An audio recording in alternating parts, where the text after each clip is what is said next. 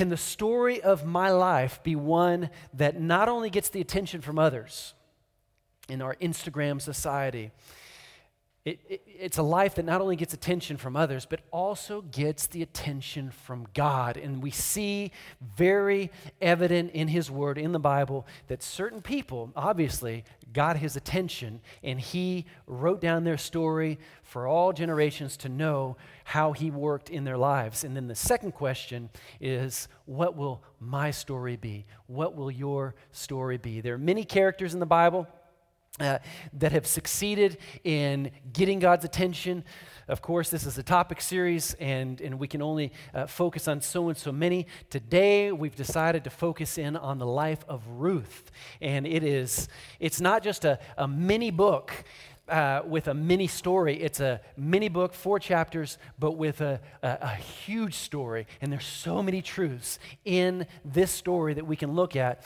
And this story, it, it got my attention, it got our team's attention here because, because you have to understand, and you, are going to see it here hopefully today. And I got to really get moving. But uh, her, uh, Ruth actually became the great great grandmother of G, uh, sorry, of King David, and then the great, great, great, great, great, and I think it's like 29 times great, the great grandmother of Jesus himself. And so it's a very, very interesting lineage here. And so grab a Bible if you're at home. Uh, uh, turn with me, if you will, to the book of Ruth, and it's towards the beginning of the Old Testament. You have the five books of Moses Genesis, Exodus, Leviticus, Numbers, Deuteronomy, and then comes uh, Joshua, and then Judges, and then there's this mini book of Ruth, and you can look at it. If, if, if you don't have your Bible with you, you there's always the verses here on the screen so you can read with. But let's dive in at the beginning of the first chapter verse 1, and here we get a little bit of the setting, a little bit of the context. In the days when the judges ruled in Israel, a severe famine came upon the land. And I, let me just stop here. Uh, this was a period where uh, the Bible calls it the, the period of the judges, and, and th- these were dark days for Israel. Okay? Uh, uh Israel was not to the, to the place yet where they actually they wanted a king. They, they basically were telling God, we don't want you to be our king, but we want an earthly king. And, and, and yet there was a period in between, and this is the period of the judges, and it was kind of like the wild, wild west uh, in, in, in this whole region uh, of, of Israel. And everybody, there's another verse elsewhere, actually in the book of Judges, where it says, and everybody was doing uh, right in their own eyes. And so they were looking at things from their own perspectives. And, uh, and so it was a, an interesting season. They were dark days. Let's keep on reading here. Verse 1 So a man from Bethlehem in, a, in, in Judah left his home and went to live in the country of Moab, taking his wife and two sons with him. The man's name was Elimelech, and his wife was Naomi. Their two sons were Mahlon and Chilion. They were Ephrathites from Bethlehem in the land of Judah. And when they reached Moab, they settled there. Okay, so they're in the land of Moab. Verse 3 to 5. Here it gets a little bit heated.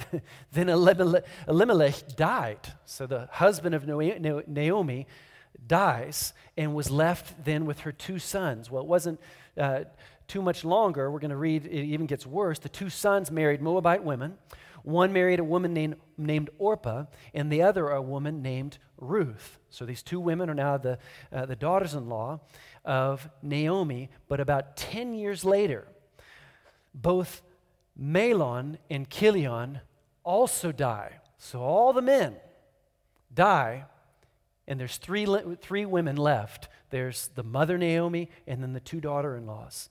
This left Naomi alone with her two sons uh, without her two sons or her husband. This is a great starting point, or actually, it's a horrible starting point for, for, for, for a story. And, and, and then to add fuel to the fire, there was, there was, uh, there was a famine in the whole land.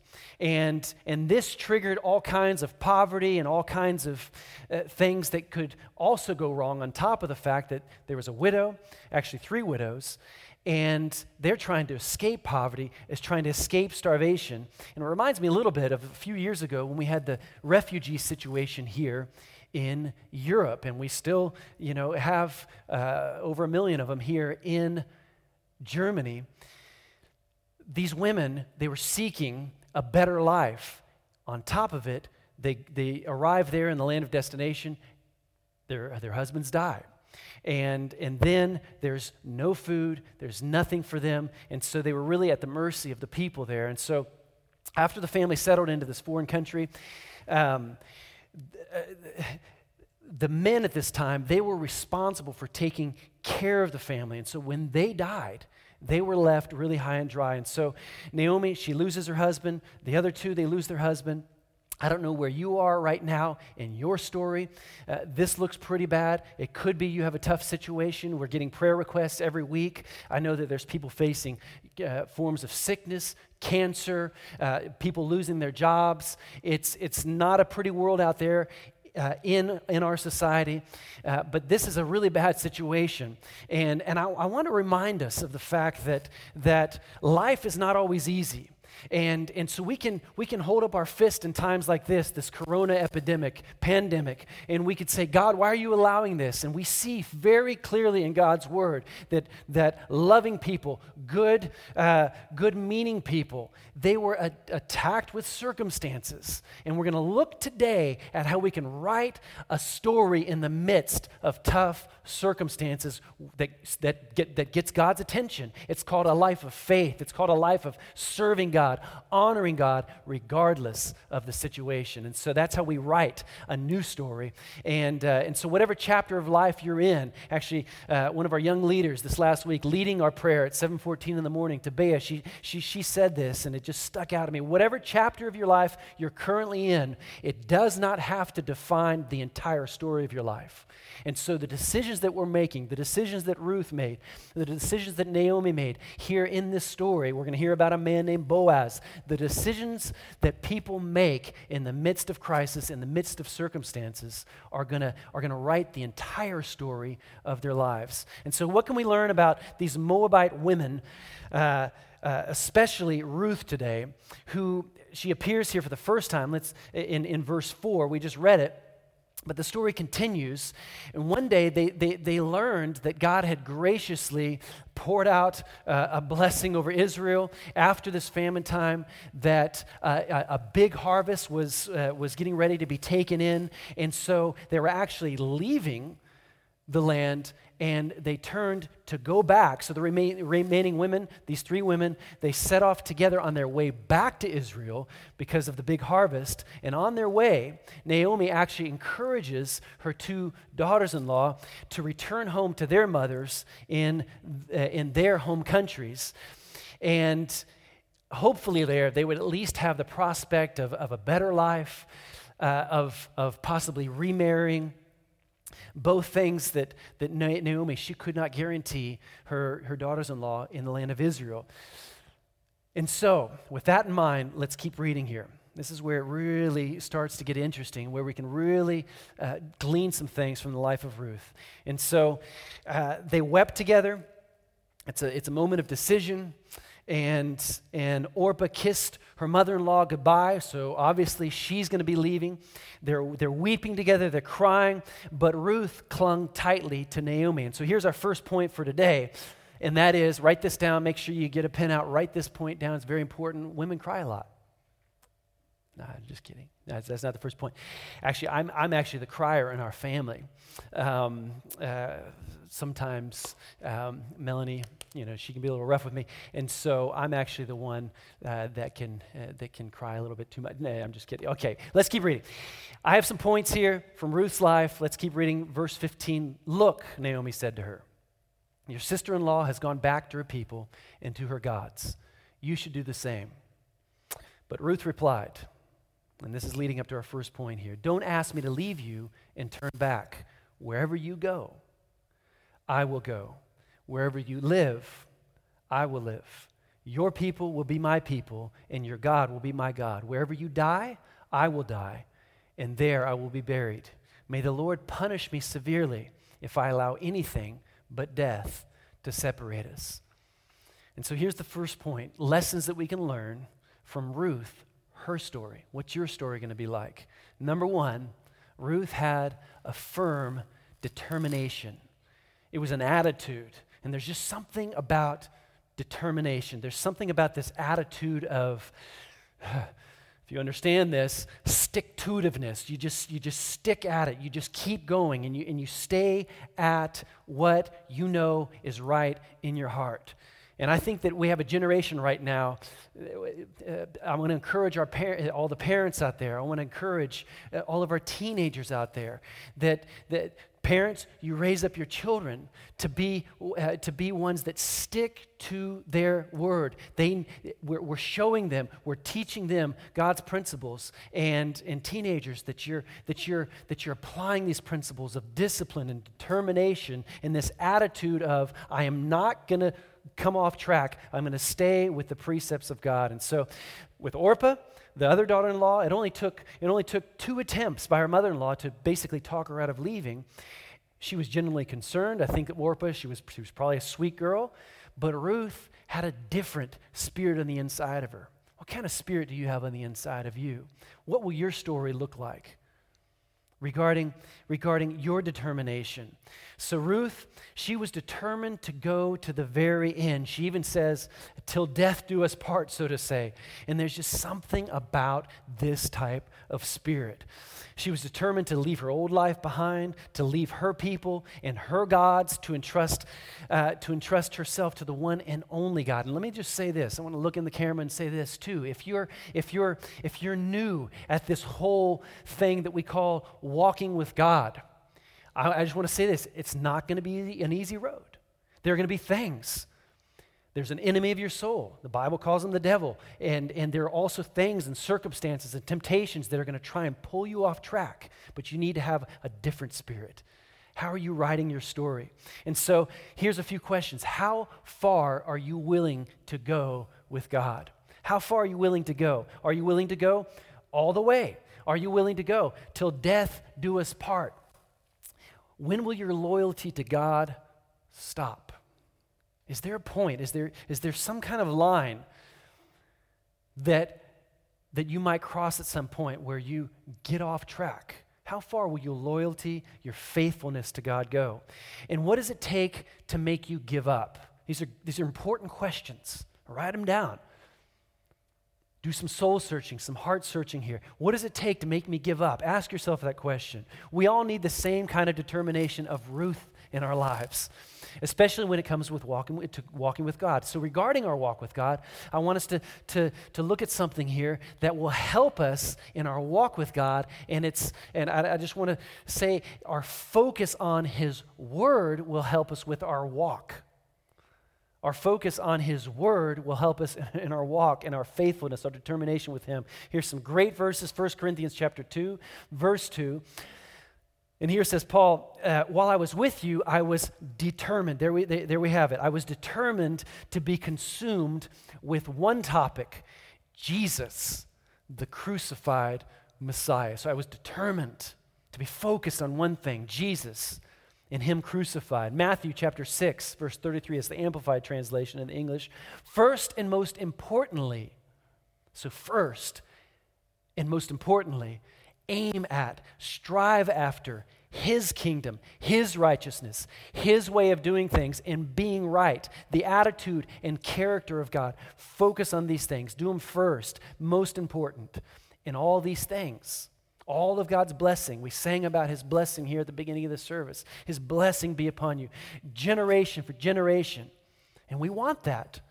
And He said, You do these things, you be determined, and you be faithful and all these things will be added to you. Psalm 119, verse 106, this is the Passion Translation, and it says here, To live my life by your righteous rules has been my holy and lifelong commitment or determination.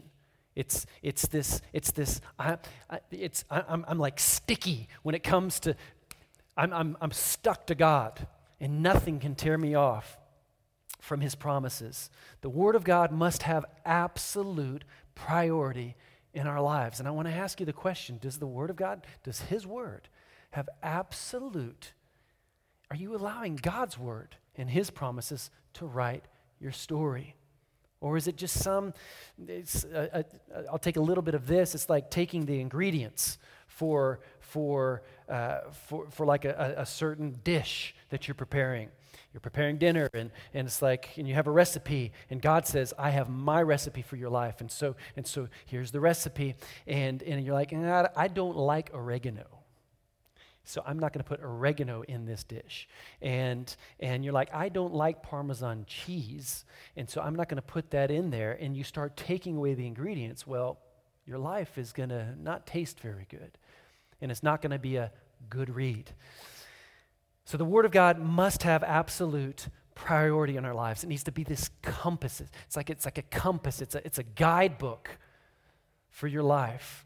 Romans chapter 12, verse 2, great verse. Don't copy the behavior, the customs of this world, but let God transform you into a new person, changing the way you think.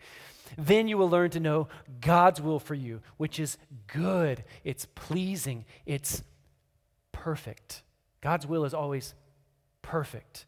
And so if you need clarity in any area of your life, if you want to know Him better, if you want to know how to do life better, to live your life better, success, blessing, according to God's will, or maybe you're asking yourself, uh, what, in, what on earth am I doing here in this world? What, uh, what is God's plan for my life? You need to start in His Word. Let that be your compass. Let it guide your feelings. Let it guide your thoughts. We got to get away from the, the, the, the, the so called standards of society, the standards of this world, uh, traditions, and, and the, the, the world's way of thinking, or even our feelings. And we need to pull, we need to yank ourselves back to what does God's word say? How do you do that? First and foremost, you have to study his word. And this is a great time to lean more into God, His will. God, I pray, I, I seek you.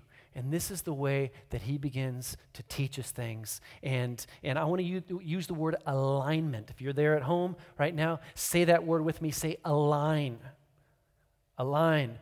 God's word is that which aligns our thinking. And, and, and and as soon as our thinking gets aligned, then it's going to do something that we all want, and it's going to begin to transform our behavior, the way that you act. Maybe you've been acting like the devil himself, treating your wife or your husband horribly for years. And these are, these are things that you, you have, to tr- you have to transform your thinking, and it's going to transform ultimately your behavior. God's word has a way of doing it. So back to Ruth and Naomi. We've got two more points here. So they, they've now arrived in Naomi's hometown of Bethlehem, where harvest time has just started. In order to survive, the two women had to make a living, of course. They're poor, they're just barely scraping by. And so, and so really, there's no way to put it, they begin to scrape up grain in a field. They begin to collect the grain left behind the harvesters so they at least have something to eat. They needed food. Maybe, eh, eh, eh, maybe you think, man, that's, that's it's kind of like right now it's it's it's like it's like there's there's tragedy everywhere and there's and and and what's going to happen with our whole uh, with our whole uh, economic system? Are we going to be able to have enough groceries and, and this and that? I, and I tell you here in Germany we we do not know uh, challenges like this where we have to go and scrape after a harvest or we can go to Aldi or we can go to Lidl still and, and we can get everything that we want. I mean this was this was real this was the real deal and so let's continue to look at her attitude. It brings me to, the, to, to, to my second point uh, for today lessons we can learn from Ruth's story. She had the heart of a servant. She went out so that Naomi, her mother in law, who was older, didn't have to. Ruth was willing to work hard and to serve her mother in law. Her diligence, her care for her mother in law quickly became known to everyone in the, in, the, in the area there. And it led her to eventually finding favor in the eyes of a man named Boaz, who owned the field where he discovered, and he, this, this woman, Ruth, caught his attention. It's a wonderful romantic story, actually. Boaz was not only the man who owned the field she worked in, but he was also a distant relative of Naomi, the mother in law, which Ruth didn't know at the time. So Ruth goes out in this field. and she's, she's collecting this grain. And let's just keep reading. Ruth chapter 2. Ruth fell at his feet, at Boaz's feet, and thanked him warmly. She found favor in the eyes of Boaz. What have I done to deserve such kindness? He really went out of his way to make sure that she got enough. You have to read the story, it's a great read. Uh, so, what have I done to deserve such kindness? She, she asked. I'm only a foreigner. Yes, I know, Boaz replied. Verse 11, but I also know about everything you have done. Here it is for your mother in law, your servant's heart, your determination to help her, to serve her, your heart of giving since the death of your husband. I have heard how you left your father and your mother in your own land to live here among complete strangers. May the Lord, the God of Israel, this is his prayer over, over her life, under whose wings you have come to take refuge, reward you fully for what you have done. Reminds me of a verse in Matthew chapter 23. It's here it's talking about servanthood. The greatest among you must be a servant, but those who exalt themselves will be humbled, and those who humble themselves, like that of a servant, will be exalted. And this is exactly what Ruth did because of her servant heart attitude. God was beginning to, to raise her up, to bless her. And so not only does she find favor in the eyes of the people in Bethlehem, but most importantly, she's finding favor in the eyes of God. And God's going to begin to use this man, Boaz, in her life to pour out a blessing in her life that she could never even expect to receive. And I think she, she first, wa- first and foremost, she's wanting, to, she's wanting actually to serve God, to do the right thing. She, she's left her old gods. She's, she's beginning to see how, what a good and faithful God, the Almighty God, Jehovah is. And, and so she's wanting to find favor in his eyes, but she, she, she's also understanding that in order to, to serve God, she has to serve others. And so she has a servant's heart. And this is why Jesus came into the world, not only to, to, to save us, but to, to, to be a servant and to model servanthood.